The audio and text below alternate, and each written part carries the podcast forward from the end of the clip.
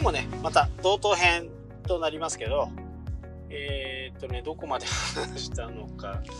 あんまり覚えてないかな。そう、SL 乗った話はね、多分したと思うんですけど、SL を乗ってね、えー、釧路から標茶っていうところに行って、そこでまた折り返して帰ってきたという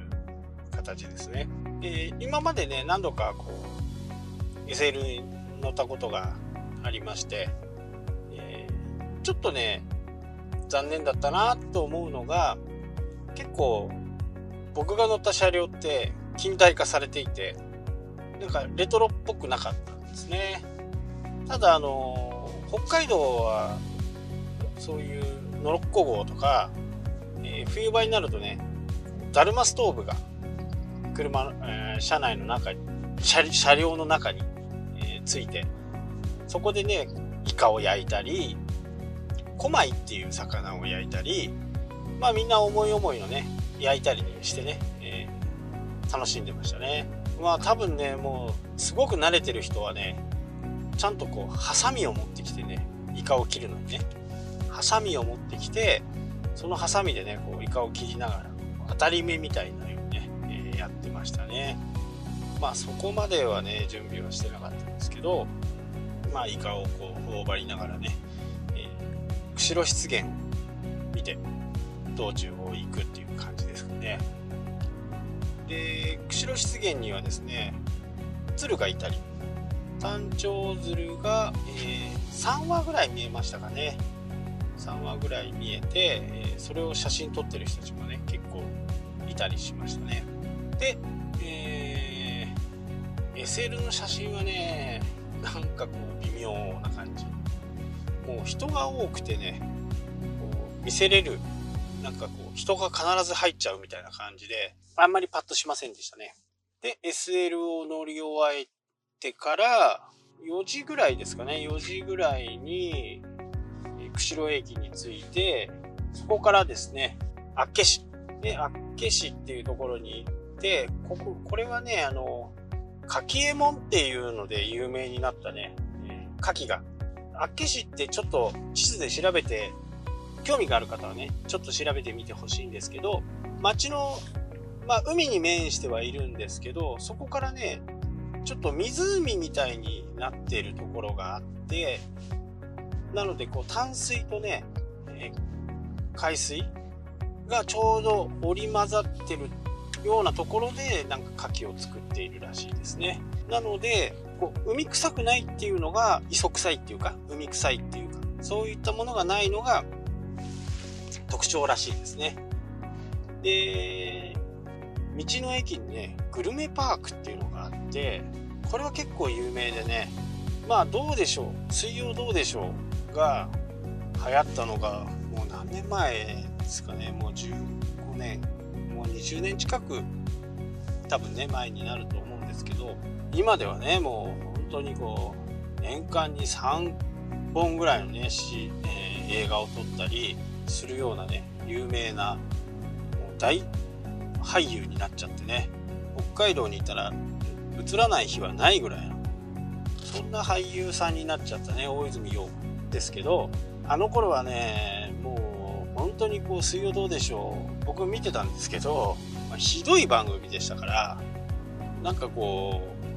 う遊びの延長線上でたまたまビデオを回してたっていうねそれこそ YouTuber の始まりみたいなね番組で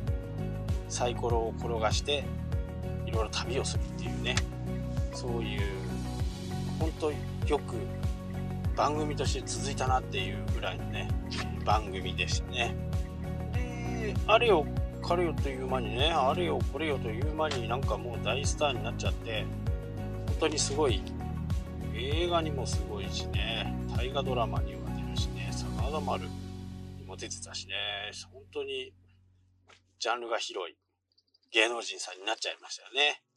で、まあ、大泉洋の話じゃなくて、今後ね、北海道から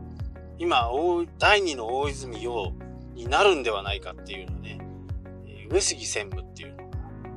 あるんですね。あの、上杉専務っていうのがいて、彼がね北海道を横断したりね歩歩いて渡るダム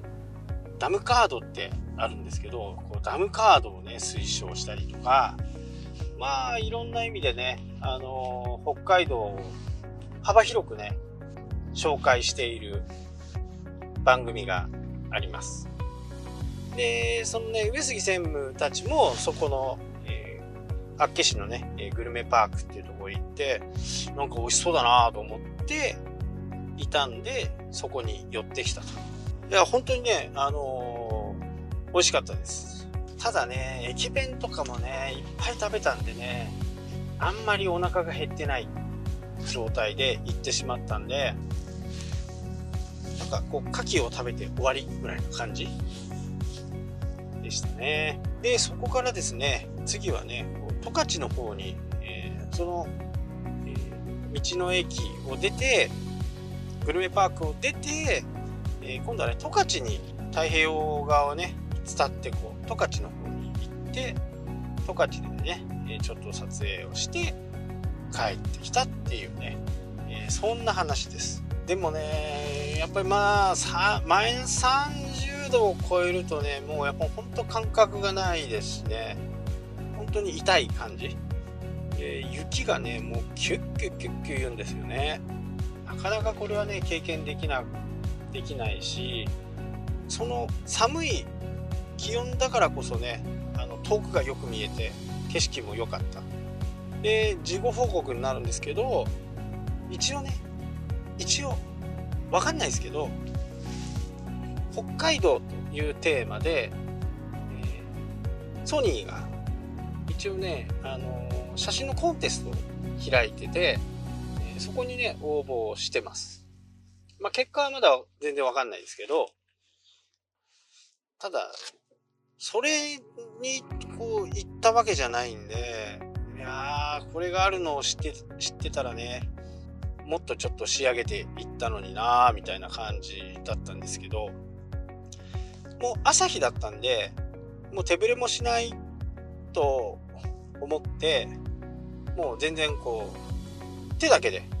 撮影してましたんでまあコンテストがあるっていうのが分かってればね、えー、三脚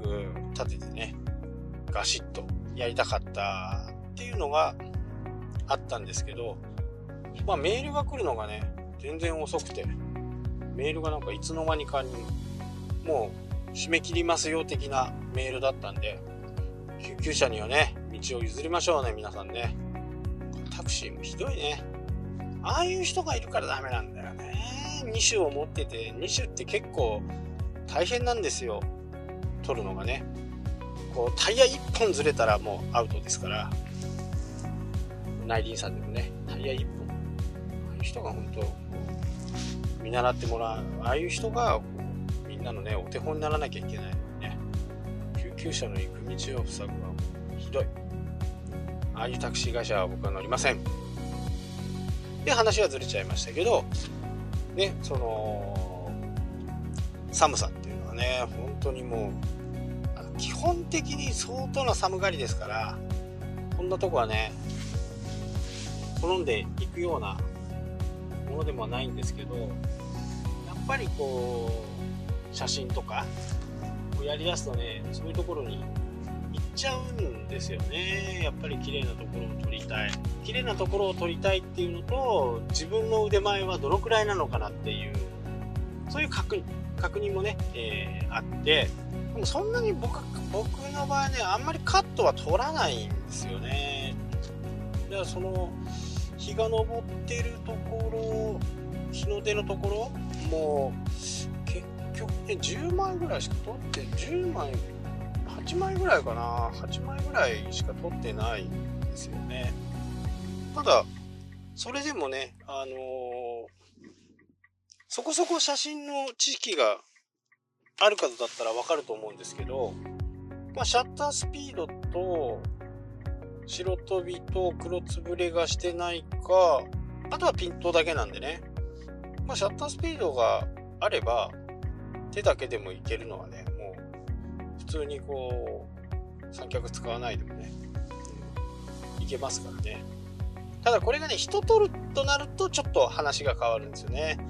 10カットぐらいじゃちょっとダメかなやっぱりこう出来上がった写真見てね目つぶってたりとかすることが結構あるんでやっぱりそういうところをねもうその表情とかその瞬間ってもうその時だけしかないんでやっぱりなるべく多く多めにねシャッター切っておくっていう風な感じですかね。まあコンテストとかねそういうものに出さないんであれば100歩譲ってね今のイラストレーターフォトショップってすごいんで首だけ変えちゃうとかね。そんなこともまあありっちゃありありですけどねただそういう写真展みたいなところにこう出す時にはねやっぱりそれは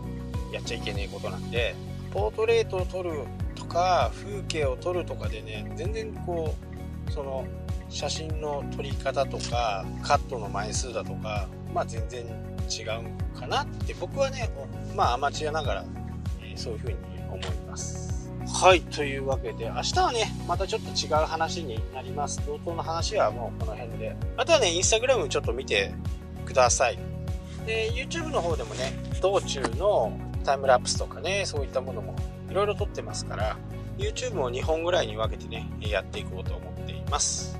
はい今日はここまでです。ありがとうございました。したっけ？